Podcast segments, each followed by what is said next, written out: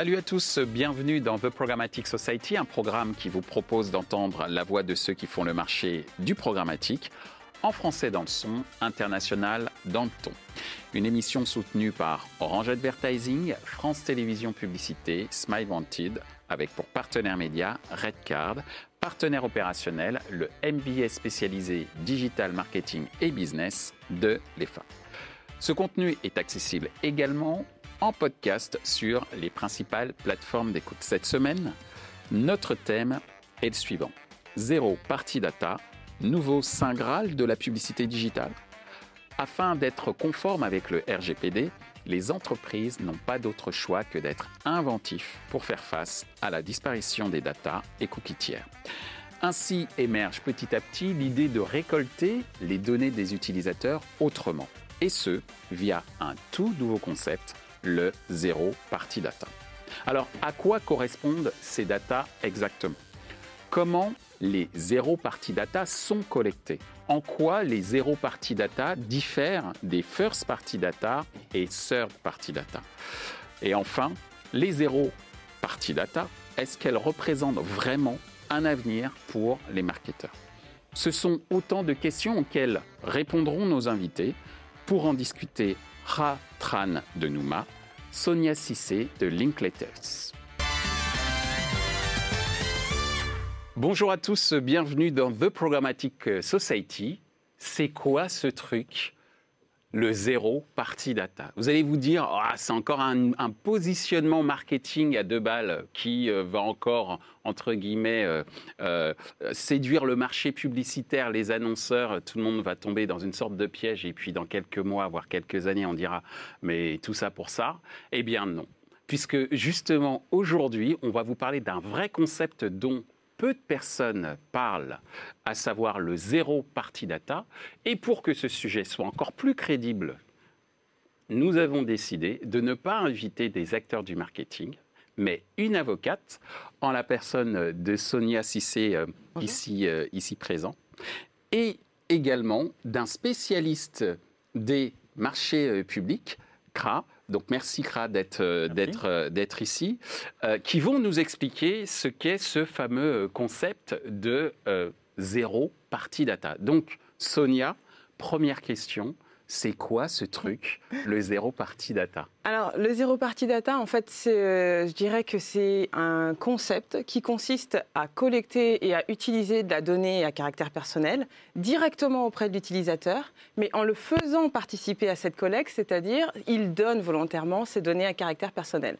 C'est à opposer un petit peu au first party data, puisque le first party data, c'est également une collecte de données à caractère personnel auprès de l'utilisateur, mais il ne participe pas volontairement à la collecte. C'est l'entreprise qui décide d'utiliser les données qu'elle a pu euh, retirer de euh, l'utilisateur, de, la façon dont il euh, interagit avec cette entreprise, ou par exemple des, des différentes, je dirais, projets marketing qu'une entreprise a pu monter.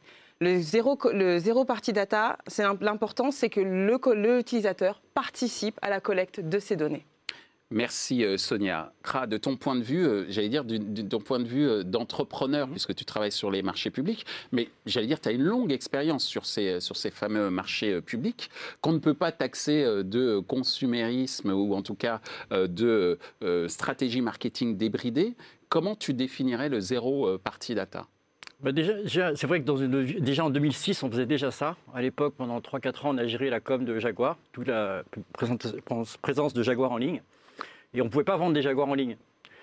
C'était difficile, c'est un peu cher, ça passe pas sur la carte bleue. En revanche, ce qu'on pouvait faire, c'était qu'on disait aux gens, on, venez vous inscrire sur le site, on va vous offrir des services gratuits des carnets d'entretien de voiture. Des, euh, on, avait on avait couvert les 24 heures du Mans, on leur envoyait un spot, une vidéo euh, toutes les 4 heures. Euh, des, simulations d'achat de voiture, des simulations d'assurance.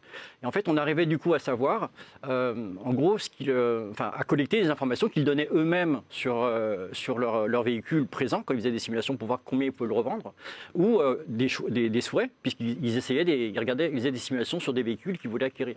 Et du coup, on pouvait nos algorithmes arrivaient à détecter quand un utilisateur, un, visiteur, utilisateur du site, était à trois mois de l'achat d'un véhicule. Parce que c'est le moment où il est le plus sensible à tous les messages euh, publicitaires euh, sur ce sujet de, la voiture. Et à ce moment-là, on envoyait au commercial un dossier tout bouclé avec la voiture qu'il euh, qu'il détient, puisqu'on avait le carnet de- d'entretien, les véhicules sur lesquels il a fait des simulations, son budget, les assurances, etc. Et du coup, euh, bah, l'uti- le, le commercial pouvait lui proposer euh, venez tester la nouvelle X-Type, euh, elle correspond exactement à ce que vous voulez, et venez l'essayer samedi. Merci, Voilà, un merci, euh, merci beaucoup, euh, Kra. Alors justement, on a compris que le concept de zéro party data, c'est une sorte de don. C'est pas une sorte, c'est un don volontaire de ces informations par l'utilisateur. D'où ma seconde question, c'est quoi les types de données que euh, fournit cet utilisateur, Sonia? Alors, on va avoir tout type de données. Qui vous êtes, à quoi vous ressemblez, euh, quelles sont vos mensurations, comment vous vous habillez, qu'est-ce que vous aimez manger, qu'est-ce que vous aimez porter, comment vous vous maquillez, euh, où est-ce que vous allez aller aimer en vacances, hein, est-ce que vous, où est-ce que vous allez euh, aimer aller en vacances, qu'est-ce que vous souhaitez faire pendant vos vacances, Excuse-moi, je t'interromps. Ça veut dire que les utilisateurs volontairement vont évoquer tous ces éléments-là, en tout cas vont Exactement. donner l'ensemble de ces informations, ce qui est le rêve de tout marketeur qui se respecte. Exactement, Et mais c'est toute la stratégie des Zero Party Data, c'est-à-dire que je vais vous donner mes données et en échange, vous allez me rendre exactement ce que, disait, ce que décrivait c'est-à-dire vous allez me rendre un service. Vous allez venir vers moi avec des informations qui me concernent et que je souhaite recevoir. Et pas simplement, je veux partir en vacances, on va m'envoyer une publicité pour des valises. Là, on va m'envoyer une publicité pour des valises qui vont servir à mon projet de vacances. Et c'est ça, c'est ça tout l'intérêt. Merci euh, Sonia. De, de ton point de vue euh, ou en tout- de ton observation crasse, quels sont les types de données que, que tu récoltes aujourd'hui puisque tu travailles sur des euh, marchés publics, hein, les nouveaux marchés publics. Comment, euh, quel type de données tu récoltes cette fois-ci d'un point de vue D'accord. B2B, on va dire? Donc, nous, il y a deux besoins. D'abord, en gros, Nouma, c'est quoi? C'est euh, le Google News des marchés publics. Voilà. Il y a 1800 sites en France qui publient des marchés. Il y a 2000 marchés publics tous les jours qui sont lancés dans tous les domaines. Donc nous, on a deux besoins. Le premier, c'est que l'utilisateur qui vient sur notre site euh, veut trouver très facilement les marchés publics. Et ben, on va utiliser sa navigation pour deviner ce qu'il aime. S'il passe 5 secondes sur un marché public et 30 secondes sur un autre et il télécharge les dossiers, on va donner une note d'appétence sur un marché public. Je te- je t'interromps juste une seconde parce que tu dis on va voir ce qu'il aime bien regarder, etc. Dans un monde cookie-less, comment tu peux continuer à le faire? Excuse-moi, En fait, hein, c'est une non, question dans la question. En fait, la plupart de nos utilisateurs, pour euh, enregistrer leurs préférences, ils créent un compte sur notre site. Parce que à partir du moment où ils créent un compte sur leur site, ils nous donnent leur adresse email, leur numéro de téléphone, leur sirette. Donc ça nous permet d'avoir pas mal d'informations sur eux. Et nous, la promesse qu'on fait, c'est que ça permet d'améliorer la, la pertinence du moteur de recherche. Et on ne va pas leur remonter des, pro- des projets d'architecture euh, quand ils sont développeurs web. Voilà. D'accord. Et donc, la promesse, elle est là. C'est donnez-nous vos données, simplement en utilisant le service. L'interaction permet de savoir ce qu'ils veulent. Et en échange, eh ben, on vous donnera euh, des informations très précises. Le deuxième besoin qu'on a, c'est qu'en gros, il y a à peu près, mettons, 600 000 entreprises qui euh, répondent à des marchés publics en, électronique. D'accord? Sur 6 millions, euh, il faut les trouver. D'accord? Ben, Nous, ce qu'on fait, c'est qu'on invite les gens à utiliser nos services gratuits, gratuitement. Et en fait, on va, on va noter en fait, leur, leur interaction avec, avec notre service. Et quand on voit qu'ils sont très utilisateurs, à ce moment-là, on les contacte. Euh, soit on leur envoie des mailings pour leur dire voilà comment ça marche, voilà, je vous propose un test gratuit, euh, ou alors parler avec un commercial qui va vous montrer euh, la plateforme. Donc il y a les deux besoins, l'acquisition et l'amélioration du service. Mais les deux sont entièrement basés sur le zéro, zéro data party, puisque quand vous faites une campagne d'emailing, en gros, vous avez une bonne campagne, vous avez 10-15% d'ouverture, 2-3% de clics, 4%. Nous, quand on envoie des mails personnalisés, on a 47% d'ouverture, d'accord, 12% de clics. Ah oui, ça fait rêver. Voilà. Ça fait rêver. Mais justement, puisqu'on parle de ce nouveau concept de zéro party data, je sais qu'on l'a déjà dit, et notamment Sonia, je vais te faire répéter à travers une question qui est la suivante, et tu y as déjà un peu répondu, mais j'aimerais qu'on aille encore plus en profondeur à travers des exemples très clairs. C'est quoi la différence Oui. entre le zéro party data et la first party data, Ok. s'il te plaît Euh, Peut-être justement qu'avec des exemples concrets, ça sera plus clair. Il y a eu une campagne qui a été lancée par L'Oréal euh, sur les réseaux sociaux qui été simplement de dire, voilà, euh, l'idée c'est que L'Oréal vous invite à utiliser ses produits et à poster votre photo sur les réseaux. Donc vous avez un nombre conséquent hein, d'utilisateurs qui ont commandé des produits L'Oréal pour pouvoir participer à, à cette nouvelle campagne. Donc, je ne sais pas, vous avez euh, une utilisatrice lambda qui va prendre euh, du fard à paupières et elle va prendre un fard à paupières rose et elle va décider de le marier avec un rouge à lèvres violet et du, blush, etc. Et elle a posté sa photo sur les réseaux sociaux ainsi que, et là vous multipliez cette campagne par des milliers et des milliers de personnes. Qu'est-ce que avec elles rentrent donc leurs informations d'identification? Vous imaginez le type, la qualité de données collectées par une société comme L'Oréal avec ce type d'initiative, c'est-à-dire que L'Oréal sait que cette personne-là aime le fard à paupières roses, aime ce type de couleur, etc. donc la prochaine fois qu'elle va recevoir un, je sais pas, un email marketing un peu global de euh, voici nos produits, il y aura mis en avant la palette de produits qu'on pense qu'elle va que cette personne apprécie. Et donc c'est toute la différence avec le first party data. Le first party data, on, on arrive à avoir, je dirais, une information sur vos données en disant on pense que vous aimez le blush. Là, on sait que vous aimez le blush rose. On va un peu plus loin dans la granularité et la connaissance de l'utilisateur. On sait exactement qu'est-ce qui l'attire. Même type de, campagne, vous avez Kiabi qui a été assez, euh, assez malin également, qui a dit on cherche notre nouveau mannequin, notre nouveau mannequin Kiabi. Envoyez vos informations, envoyez-nous vos photos et on voit si vous, si vous allez correspondre à la prochaine campagne Kiabi. Et donc vous avez tous ces utilisateurs qui ont renseigné leur type, souhait de vêtements, qui se sont donc qui ont envoyé des photos de la façon dont ils s'habillent, qui ont envoyé leur mensuration, leur pointure, quel type de chaussettes, etc. Donc vous imaginez bien que la prochaine fois qu'ils recevront un email de Kiabi, ça sera un email tout à fait ciblé à leur goût. Et donc vous pouvez décliner ça avec tout. Je disais, je parlais des vacances puisqu'il y a une agence de voyage qui a été euh, également qui a euh, proposé une campagne où c'était expliquez-nous vos vacances de rêve. Et nous, on va vous donner exactement pour votre budget, un peu ce que décrivait Kra avec euh, la société Jaguar, pour votre budget, où est-ce que, vous pouvez aller, quel type de, valise vous pouvez prendre, etc. Et donc, vous connaissez votre utilisateur. On est dans un zéro party data, c'est je vais vous faire bénéficier d'une expérience client euh, différente. Vous allez participer au marketing que vous allez recevoir. Et en échange, moi, je vous connais mieux et je, connais, je vais pouvoir faire des, campagnes de profilage sur votre type de, de, personnes, euh, votre, votre type d'âge, etc., pour pouvoir améliorer mes produits, améliorer mes services. On est vraiment dans de l'échange. First Party Data, vous êtes moins dans de l'échange, vous recevez des campagnes qui semblent vous correspondre, mais sans nécessairement que vous ayez participé à la personnalisation de la campagne. Merci euh, Sonia. Je pense avoir trouvé euh, le le, slogan, entre guillemets, pour euh, pouvoir différencier le first party data de la zéro party data. La zéro party data, c'est du marketing participatif. Oui, très bien. On est d'accord? Très bien. Super. Ra, justement, de ton point de vue euh, et de ton expérience, c'est quoi la différence entre le zéro party data et le first party data? D'accord. Euh, un exemple, aujourd'hui, quand une entreprise gagne un marché public, nous, c'est un événement, parce que c'est publié sur Internet, c'est une réforme de 2016. Tu peux nous dire, par exemple, un exemple bah, C'est ce que tu vas nous dire, certainement. Voilà, bah, telle, entreprise de travaux publics vient de gagner euh, la, réfection du, euh, du toit euh, de, la cantine de la ville de hier, par exemple. Mhm. En fait, quand nous, notre entreprise, on est une entreprise d'algorithme, et on sait capter les informations. Et donc, on, on a cette information-là.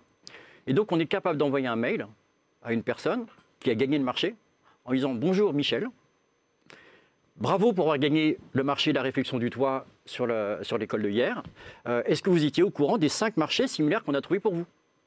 Vous donnez une information, vous personnalisez le message, cher Michel, vous ne passez pas dans les filtres anti-spam ou anti-publicité de Google, etc., de Gmail, etc. Et donc, et en plus, vous fournissez l'information. Et c'est très important que le message, ce soit de l'information. Ce n'est pas une campagne de pub. C'est l'information. Et ensuite, ben, avec cette information, on passe un petit message pour leur dire euh, ce qu'on ce qu'on peut leur apporter. Très bien, bah c'est très clair. En tout cas, il y a une sorte d'engagement de l'utilisateur, c'était le cas euh, euh, de, de L'Oréal, et une invitation à s'engager un peu plus encore par l'intermédiaire de services comme les informations sur les, marchés, les marchés publics, comme tu viens de, le, le, décrire à l'instant, CRA. Alors, quand on parle de first party data ou de data, oui, un, bien petit sûr. Truc qui est intéressant, c'est que, qui est très important, c'est le, moment où la personne reçoit le mail. Hmm. Une entreprise qui vient de gagner un marché public, elle est plutôt, elle est plutôt la banane. Bien sûr, c'est clair. Elle reçoit un mail qui célèbre sa victoire. C'est clair. Donc on a une entreprise qui a un budget, puisqu'elle vient de gagner un budget. Elle a des besoins, puisqu'elle a des trucs en interne, mais avoir besoin d'autres services pour accompagner, euh, conduire ce projet. Et du coup, euh, elle reçoit très bien l'information. Et le temps de cerveau disponible, on en parle beaucoup.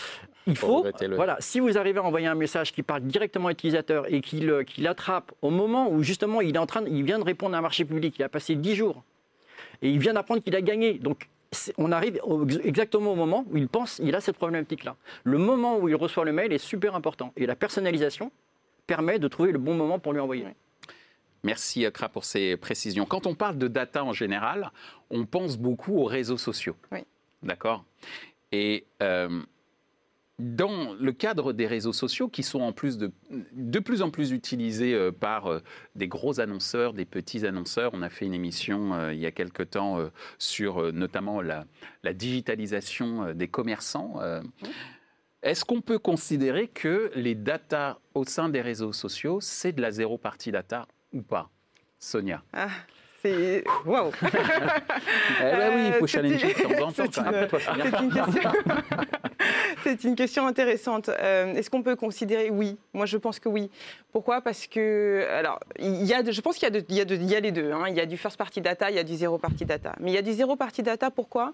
Parce que finalement, le- tout le- l'enjeu des réseaux sociaux, c'est de vous faire revenir, de vous faire revenir euh, à l'utilisation hein, du réseau.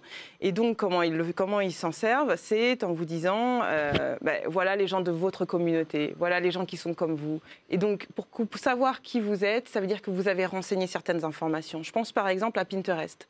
Pinterest, vous créez des tableaux. Vous créez des tableaux, vous nommez vos tableaux et vous ajoutez ce que vous pensez être, euh, en tout cas, de votre intérêt pour chacun de ces tableaux. Et vous recevez régulièrement des euh, vous avez bon goût, euh, votre tableau a été euh, réutilisé par je ne sais pas quel autre utilisateur. Donc on vous crée une communauté et on vous dit, on vous valorise, on vous valorise donc l'utilisation que vous faites de ce, de ce réseau social. C'est pas rien de dire à quelqu'un vous avez bon goût. Ce que vous avez choisi vient d'être pris par euh, 30 personnes. Et donc vous vous dites, bah, c'est vrai que j'ai bon goût, c'est vrai que je sers à la communauté, et donc vous êtes là, vous voulez re- recréer un nouveau tableau, et donc ce tableau qui va servir à quoi? À vous connaître mieux finalement. On saura que vous aimez les chiens, il se trouve que vous aimez euh, les balades à la campagne, que vous êtes passionné de décoration et que vous aimez faire euh, des, des cupcakes le week-end. Voilà, et ça, et ça donc, il y a une forme de zéro partie data, bien entendu, dans ces, dans ces réseaux sociaux. Alors, puisque tu es avocate, en, en t'écoutant Oui. Et en même posant la question au sujet des réseaux sociaux, il y a un truc, j'ai eu une sorte de flash. Est-ce que Cambridge Analytica, on peut dire que c'est du zéro party data? Je rappelle juste ce qu'est oui, Cambridge. Analytica. C'est Oui. ce fameux scandale qui a secoué euh, Facebook et le monde politique euh, aux États-Unis, puisque c'était le fait de récupérer un certain nombre de données d'utilisateurs de Facebook en les faisant euh, répondre soit à des sondages ou en réagissant à certaines images. Oui. Et donc, je me suis demandé, euh, en t'interrogeant, si Cambridge Analytica, c'était pas une sorte de zéro party data. C'est là le point, c'est que c'est là que le zéro party data s'arrête. C'est-à-dire que Cambridge Analytica, ça fonctionne si on vous dit, grâce à, ces- à vos données, on va vous donner un service et vous allez pouvoir participer à la campagne de telle façon et de telle façon. Ça n'a pas été le cas. Là, si vous avez, c'est du first party data euh, premier niveau. Ciblage. Vous deux, voilà, tout à fait. Vous donnez vos données. Ce que je vais en faire avec, après, c'est un peu obscur et absolument non transparent. Vous ne participez pas du tout à cette finalité, c'est exactement le terme juridique, la finalité de la collecte des données. Donc, zéro party data permet, est au service de la transparence Oui. de l'utilisation des Oui, données, puisque cette utilisation des données va permettre de fournir des services additionnels encore plus granulaires, pour ça. reprendre un terme que tu as utilisé tout à l'heure. Il n'y a pas de zéro party data s'il n'y a pas de confiance dans l'entreprise à qui on remet ces données. Il y a un sujet de confiance, c'est-à-dire Mm. que je, je veux participer à la campagne avec L'Oréal pour avoir plus de produits, plus personnalisés. Il y a un- C'est un échange, on est sur le, on dirait, un, un pied d'égalité et on est dans de la confiance. À partir du moment où vous enlevez le facteur confiance, vous n'êtes pas dans du zéro party data. Merci euh, Sonia pour ces précisions. Et de ton point de vue, euh, je ne vais pas revenir sur Cambridge Analytica, mais sur les réseaux sociaux au sens large, est-ce que c'est du euh, zéro party data? Je pense que la partie timing est super importante en fait. C'est-à-dire que souvent dans le zéro party data, c'est l'utilisateur qui va générer le message par un événement en fait. Oui. Parce que, comme tu dis, il va poster une image Oui. et on va lui dire vous, vous avez posté l'image hier, eh bien elle a été vue 30 000 fois. Voilà. Alors que euh, le first party data, vous allez euh, vous connecter, on a une semaine avant l'élection, vous allez avoir une bannière. Il y a pas, il y a pas, vous n'avez pas généré, vous n'avez pas euh, déclenché le message publicitaire. Compris. donc ça, c'est le timing, encore une fois, il est, il est C'est très important. Et donc nous, on l'utilise beaucoup euh, pour, euh, si vous voulez, pour trouver le, le bon moment. Euh, vous voyez, il y a un, un- sur Numa, on peut euh, surveiller les, les concurrents, par exemple. Donc Nouma, je rappelle, hein, c'est le euh, portail, euh, enfin Voilà, le portail. l'abréviation de nouveau marché, mais Voilà. c'est euh, la publication de tous les marchés publics, mais aussi les résultats des marchés publics. Il y a une URL qui est plus facile encore à retenir. On a sorti un site gratuit qui s'appelle marchépublic.com. C'est plus simple, d'accord Sur lequel on publie gratuitement euh, toutes les attributions de marché. D'accord. Et donc, du coup, vous pouvez surveiller un concurrent ou un, un, un client D'accord Et recevoir un message qui dit euh, voilà, dans, ce, dans, ce, dans votre secteur d'activité et dans votre ville, telle personne, telle entreprise a gagné tel marché. D'accord. Et encore une fois, voici cinq marchés similaires. Est-ce que vous étiez au courant? Et si vous n'étiez pas au courant, bah, changez d'outil de veille. c'est ça. Et, et, et, allez chez Nouma. Est-ce que, est que dans votre, euh, est-ce que Nouma peut du coup faire le lien avec les réseaux sociaux? Est-ce que directement j'ai gagné un appel d'offres, je vais sur mon réseau social et je dis que j'ai gagné cet appel d'offres On peut le faire parce qu'on a, on a une plateforme marketing qui est tout intégrée, d'accord Mais on ne le fait pas encore. On n'a pas eu le temps de s'en occuper pour nous. Mais effectivement, c'est très. C'est un peu l'idée.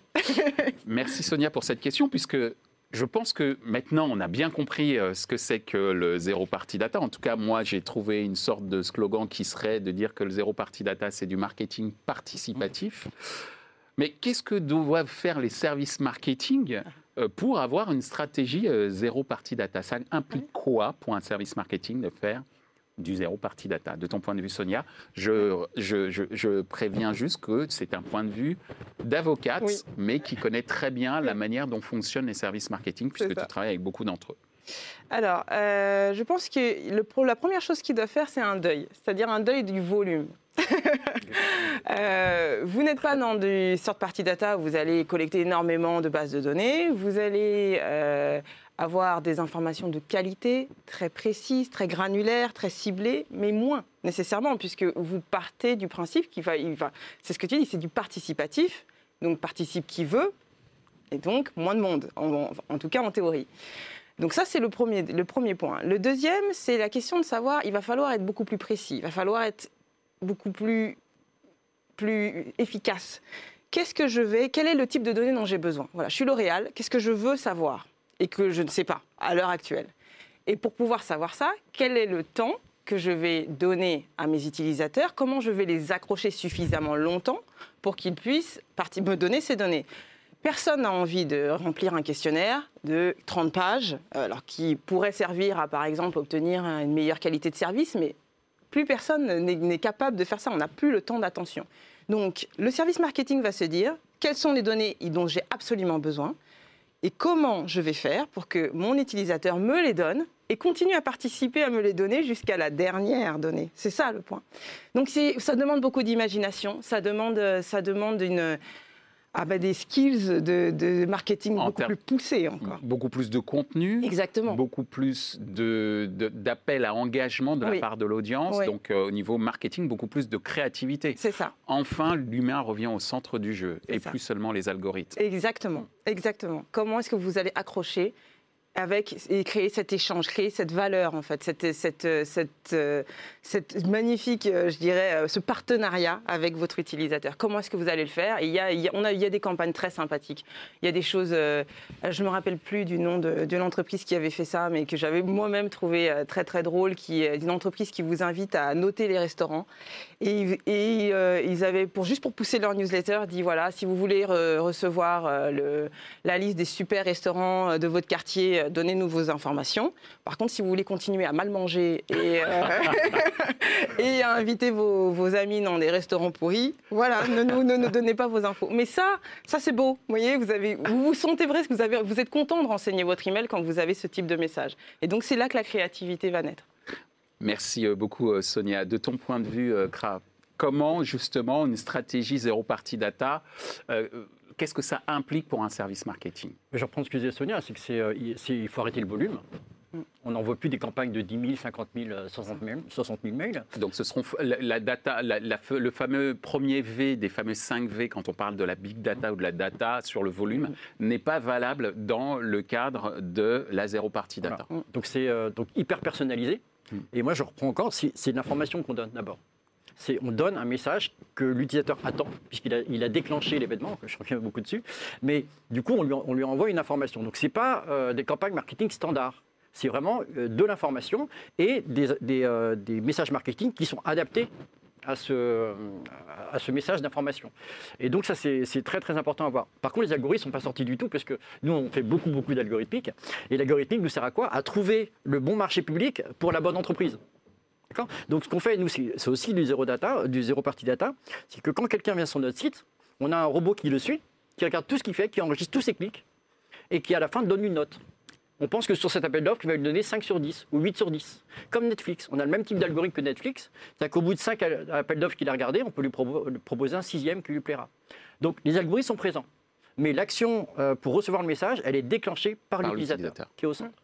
Merci Kra. Justement, tu me permets de faire une transition avec euh, la prochaine question. Ça implique quoi cette fois-ci pour l'utilisateur mm. de faire du zéro party data? Ok, c'est, euh, on va dire, euh, euh, j'ai oublié le nom du bourgeois gentilhomme qui faisait de la prose sans le savoir. En fait, il fait du zéro party data, Monsieur Jourdain.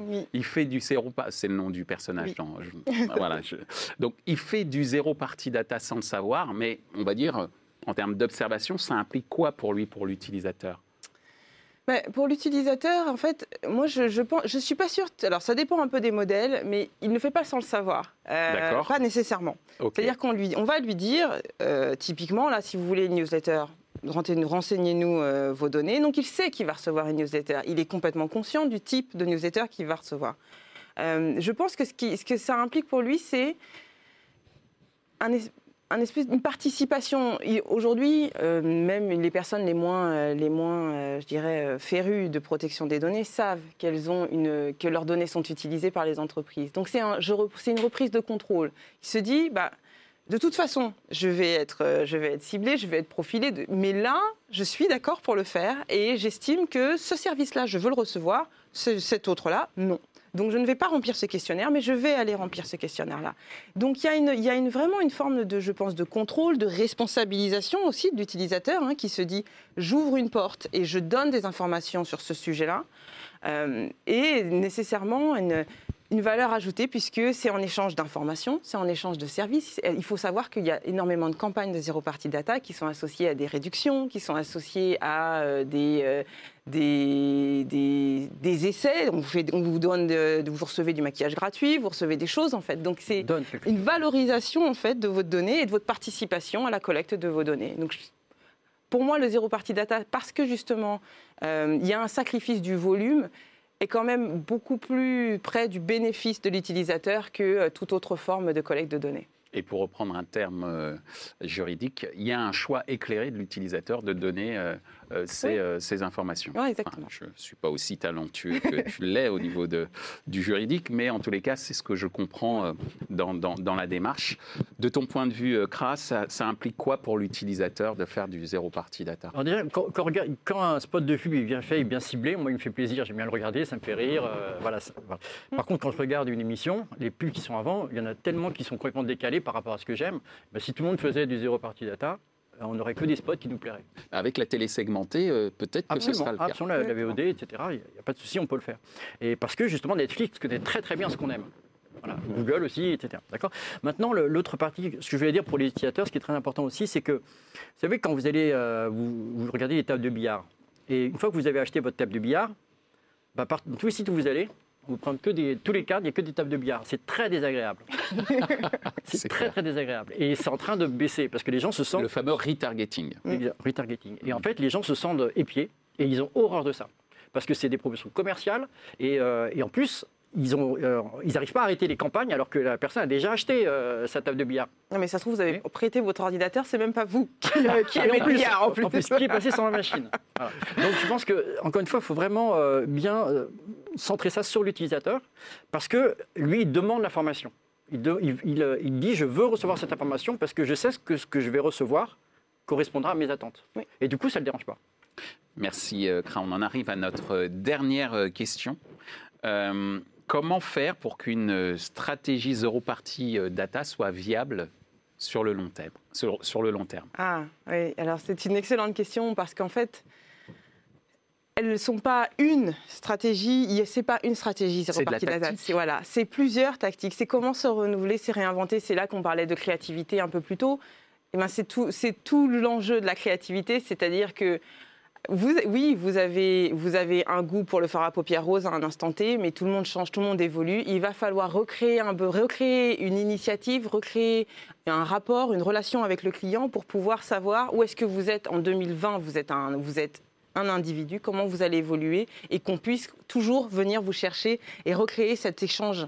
Et donc c'est je pense que l'idée, c'est d'avoir donc beaucoup de personnes qui réfléchissent en permanence à, l'amélioration des services, à qu'est-ce qu'on va donner en échange pour que l'utilisateur ait toujours envie de revenir vers nous et nous, et je dirais, et recollaborer dans la collecte de ces données. Mais il va falloir, bien sûr, faire preuve à chaque fois de régularité, revenir euh, de régularité, ça c'est un, point, mais aussi toujours recréer toujours du lien et être de plus en plus créatif, inventif, etc., pour que les personnes continuent euh, à, bah, à partager en fait qui elles sont avec vous un peu comme ce qui se passe sur les réseaux sociaux. C'est la régularité qui fait qu'un groupe ou une page d'une entreprise sur les réseaux sociaux, parce que l'engagement est là, et c'est ce qui fait euh, vivre d'une certaine manière euh, euh, j'allais dire l'entreprise dans l'univers du réseau social, mais là on est bien d'accord puisqu'on a évoqué les réseaux sociaux tout à l'heure. Le zéro party data demande de la régularité créative. Euh, par, euh, il faut réinventer la roue tout le temps et il faut l'assumer. Exactement. Merci Sonia. Krat aura le mot de la fin sur justement comment une stratégie zéro party data peut-elle être viable sur le long terme? Bah, je dirais, nous, on n'a pas le problème de nouveauté puisqu'on a des devis de marché public tous les jours. Donc euh, voilà, la nouvelle est, elle est nouvelle tous les jours. On a 500 attributions de marché aussi. Donc euh, entre les 500 attributions et les 2000 marchés, on a de quoi communiquer. Euh, en revanche, ce qu'il faut éviter, c'est que les utilisateurs restent dans leur bulle, comme les bulles cognitives sur Facebook, c'est-à-dire qu'on leur présente toujours les mêmes marchés. Mm. Parce qu'ils vont mettre toujours les mêmes mots-clés. Et finalement, avec les, concurrents, ils vont se trouver sur les mêmes marchés. Et je veux dire, l'autre problème qu'on a par rapport à ça, c'est plutôt que des utilisateurs se rendent compte qu'on leur apporte, nous on a 30% de marchés exclusifs, ils sont publiés que chez nous. Mm. D'accord? Et en fait, ils sont tellement contents d'avoir ces marchés-là qu'ils se disent Mais euh, moi, je veux pas que mes concurrents laissent marcher. Parce que ça me fait des concurrents en plus. Donc, à la limite, moi, moins nous de succès, euh, je suis content. Parce qu'on utilise, en fait, les données qu'ils nous donnent, nous servent aussi à améliorer la navigation de tous, à, améliorer, à permettre d'améliorer la, enfin, pardon, la navigation de chacun permet d'améliorer la navigation de tous. Mhm. Chaque fois que quelqu'un fait quelque chose, quand il regarde un appel d'offres et qu'il y passe 30 secondes, 2 secondes, il dit quelque chose sur l'appel d'offres. Et on va l'utiliser pour aider les autres. Une sorte de blockchain. Ouais. Du coup, il faut beaucoup personnaliser euh, beaucoup euh, personnaliser le message pour que l'utilisateur ait l'impression qu'il n'y a que lui qui l'est. Surtout sur des marchés publics, parce que comme ça, il dira bah, j'ai moins de concurrence. D'accord. Un peu la... Mais sinon, c'est très viable, puisque nous, les données, on en a tous les jours, donc euh, tant que ça continue. Merci euh, Kra, merci euh, Sonia pour, votre, pour votre intervention sur ce sujet qui, de prime abord, pourrait, pouvait laisser penser que c'était un concept marketing, mais pas du tout. en fait, je le pense maintenant, vous m'avez convaincu en 30 minutes, oui, le zéro party data, ce concept, est bien le saint graal de la publicité digitale de demain, voire du marketing digital de demain. En tous les cas, merci de nous avoir éclairé sur ce concept totalement inconnu sur le marché euh, publicitaire et marketing en tous les cas euh, dans l'écosystème dans lequel euh, nous baignons, en tout cas ceux qui nous écoutent et, moi-même. et c'est clair qu'on va en entendre parler beaucoup. Je serais ravi de pouvoir vous réinviter pour en parler euh, euh, à nouveau. Et euh, surtout, c'est la remise au centre du jeu de l'humain, de la création. L'algorithme est là, mais il ne sert, mais ce n'est qu'un outil au final. C'est ça. Donc, je peux vous donner un dernier petit exemple Bien sûr. non, ce que je trouve vachement intéressant. la BPI, ils ont un service qui s'appelle l'Avance Plus. Ils font l'avance de trésorerie pour les PME qui sont sur des marchés publics. Si chaque fois que quelqu'un gagne un marché, il reçoit un mail qui lui dit voilà votre marché, euh, il a été gagné, bravo, etc. Sachez que la BPI peut vous accompagner et vous proposer ce service-là. Ils n'ont pas besoin de, chercher les gens, ils, leur proposent directement les services. Donc on rend un service à l'utilisateur. Il est content de recevoir le mail. Eh bien, faisons en sorte que, j'espère en tout cas que ceux qui nous regardent euh, ont été euh, contents de vous écouter et qu'on leur a apporté nous aussi un service, à savoir en savoir plus sur ce qui va driver certainement nos activités marketing et publicitaires de demain, à savoir le zéro party data.